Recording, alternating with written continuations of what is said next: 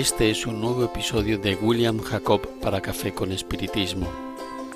Hoy traigo a nuestra reflexión el capítulo 1 del libro Presencia de Luz, titulado Mensajes del Más Allá.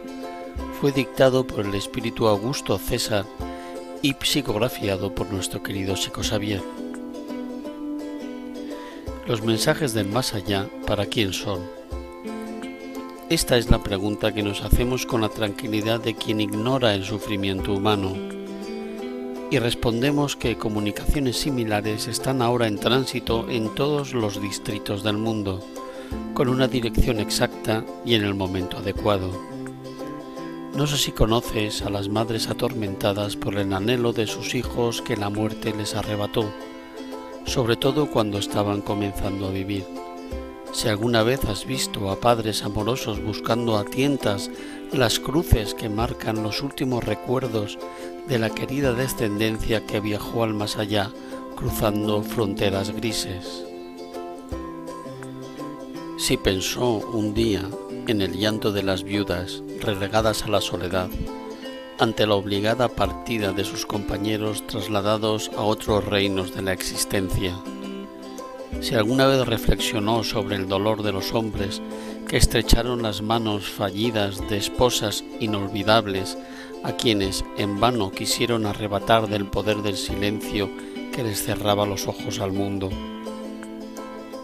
Si en algún momento meditó sobre la angustia de los jóvenes que buscan inútilmente algún rastro de sus seres queridos, alimentando muchas veces la desesperación que abre el camino al suicidio.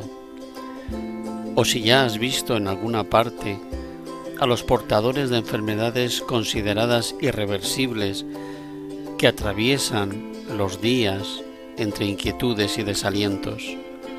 Si has oído hablar de todos estos héroes de las lágrimas, a menudo enfrentados al sufrimiento y la humillación, entonces ya puedes saber para quién son los mensajes de aquellos que residen en el más allá, y por supuesto no tendrás que pedir nada más. Fin de la cita. El texto del benefactor suscita varias reflexiones.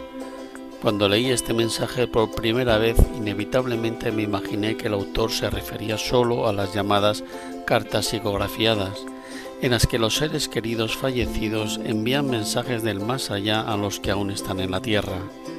Y me puse a pensar en la grabación de este episodio de Café con Espiritismo, ya explicando que las cartas son posibles pero que no son tan sencillas de conseguir, pues dependen de una serie de factores que involucran a los dos planos de la vida.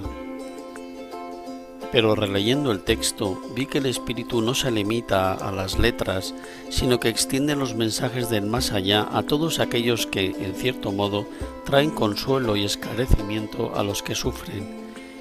Y en estos casos, incluso si no se nos envía un mensaje directamente, es posible emplear el contenido en aliviar nuestros dolores y aflicciones.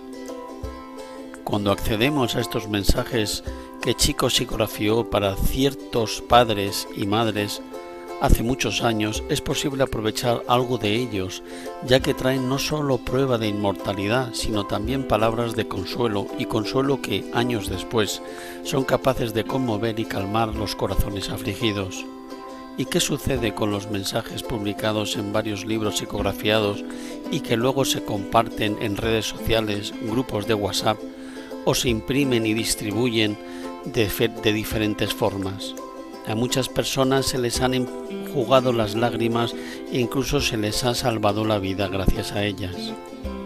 Por todo esto, y por mucho más necesitamos valorar los mensajes del más allá que llevan consigo la semilla del amor, la bondad, la paz y el consuelo.